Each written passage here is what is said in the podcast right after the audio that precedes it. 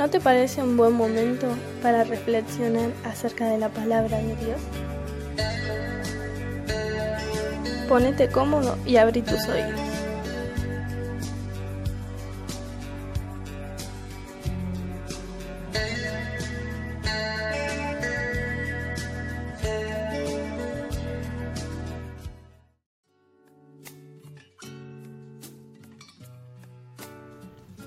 No sé si sabías, hermanito, que hay un salmo, el 137, que habla de cuando el pueblo de Dios fue desterrado a Babilonia. Los conquistadores solían arrasar las tierras que conquistaban, y aquello no era solamente un acto político, sino también social y religioso. Algunos reyes para extender sus reinados arrasaban completamente con los pueblos, derribando sus construcciones, quemando sus templos, a los cuales para calamidad de los originarios contaminaban antes sus lugares santos y deshonraban a propósito sus altares, cometiendo allí atrocidades inimaginables. Así el pueblo de Dios fue también arrasado, matando a muchos de sus habitantes y llevando cautivos a otros tantos para ocuparlos a su gusto. Este salmo nos cuenta en sus primeras estrofas la situación de tristeza y desarraigo que experimentaban los hijos de Dios al sacarlos de su tierra amada. Nos dicen las letras, a orillas de los ríos de Babilonia estábamos sentados y llorábamos, acordándonos de Sión.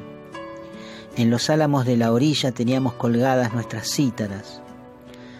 Allí nos pidieron nuestros deportadores cánticos, nuestros raptores alegría. Cantad para nosotros un cantar de Sión, nos decían. ¿Cómo podríamos cantar un canto a Yahvé en una tierra extraña?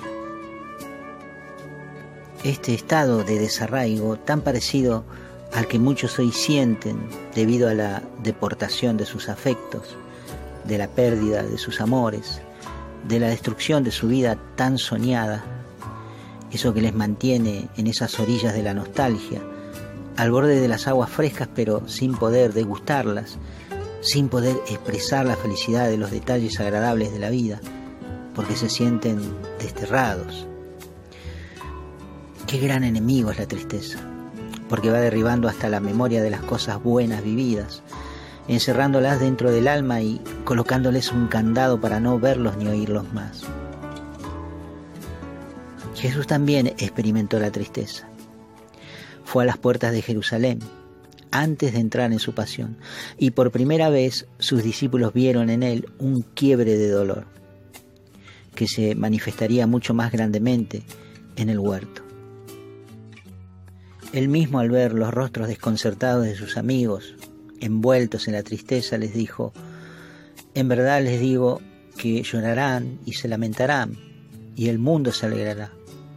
Se pondrán tristes, pero esa tristeza se convertirá en alegría.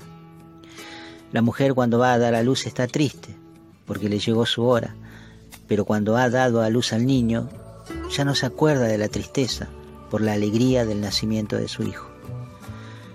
También ustedes están tristes ahora, pero yo voy a volver a verlos y se alegrará su corazón y su alegría nadie se las podrá quitar. Esto está escrito en el Evangelio escrito por San Juan en el capítulo 16 del 20 al 22. Hay cosas que el mundo jamás va a poder arreglar, ni con su sabiduría y conocimiento, ni con sus resoluciones y analistas, ni con sus tratamientos y medicamentos, porque hay heridas que solo pueden ser sanadas por el Rey Jesús. Él experimentó también ese triste sentimiento de desarraigo al gritar en la cruz, Padre, ¿por qué me has abandonado? Ese grito incontenible del alma que todos experimentamos en algún momento de nuestras vidas, el abandono. Hay una salida maravillosa que nos proponen las letras del Evangelio del Señor. Observen. El Evangelio del Señor Jesús, escrito por San Lucas en el capítulo 2, versículos del 8 al 11, nos dice lo siguiente.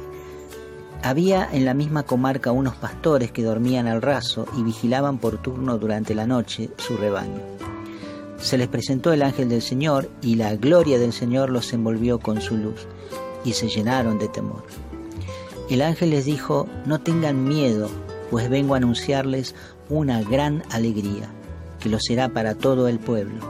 Hoy, en la ciudad de David, les ha nacido un Salvador, que es el Cristo Señor. Qué enorme alegría es saber que para mi circunstancia hay un Salvador. Este mismo escritor Lucas nos dice en el capítulo 19, verso 6, que Saqueo, el jefe de publicanos, se apresuró a bajar del árbol en donde se había subido para ver a Jesús y lo recibió con gran alegría en su casa. Y más adelante, en el versículo 37, nos cuenta que cerca ya de la bajada del monte de los olivos, toda la multitud de los discípulos, llenos de alegría, se pusieron a alabar a Dios a grandes voces por los milagros que habían visto. La descripción de la primera comunidad que se nos cuenta en el libro de los Hechos de los Apóstoles en el capítulo 2 también nos afirma que los discípulos hacían muchas señales milagrosas y había gran alegría en el pueblo. Sin duda que nadie puede hallarse frente a Jesús sin sentir esa alegría en el alma. La gente lo alababa y era feliz de solo verlo. Lo buscaban incansablemente y lo seguían pese a que algunas veces ni siquiera tomaban en cuenta sus reservas de comida. Por eso te digo, hermanito, hermanita, hay algo que puedes hacer todavía. Buscar a Jesús. Que ese sentimiento de tristeza no te contamine el alma y que tu fe no decaiga en estas horas oscuras.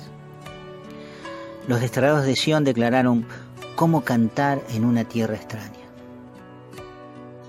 Pues yo te digo hoy que San Pablo y Silas cantaron hasta con grilletes en las manos y en los pies, con las espaldas desgarradas por el látigo y encarcelados en el peor de los pozos. Y Dios le libró de los grilletes y abrió las rejas de la cárcel. Este testimonio está escrito en el libro de los Hechos de los Apóstoles, en el capítulo 16, versículo 23 en adelante. Búscalo y comprobalo. A lo mejor ya sea tiempo de levantarse y cantar un cántico nuevo, ese que haga que las cadenas se rompan y se abran las puertas de tu cárcel. ¿No te parece?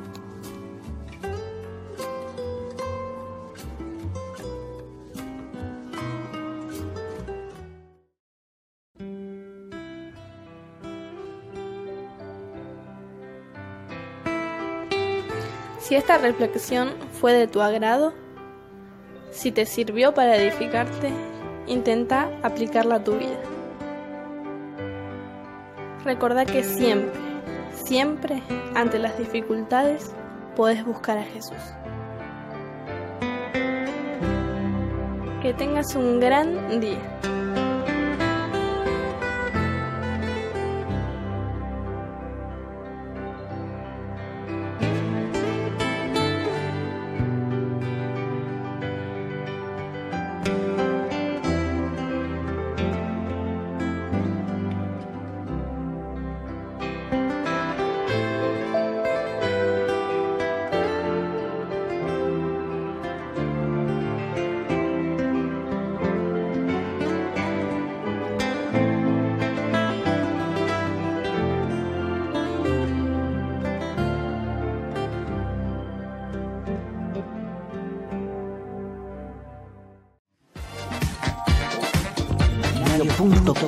El imaginario, el imaginario.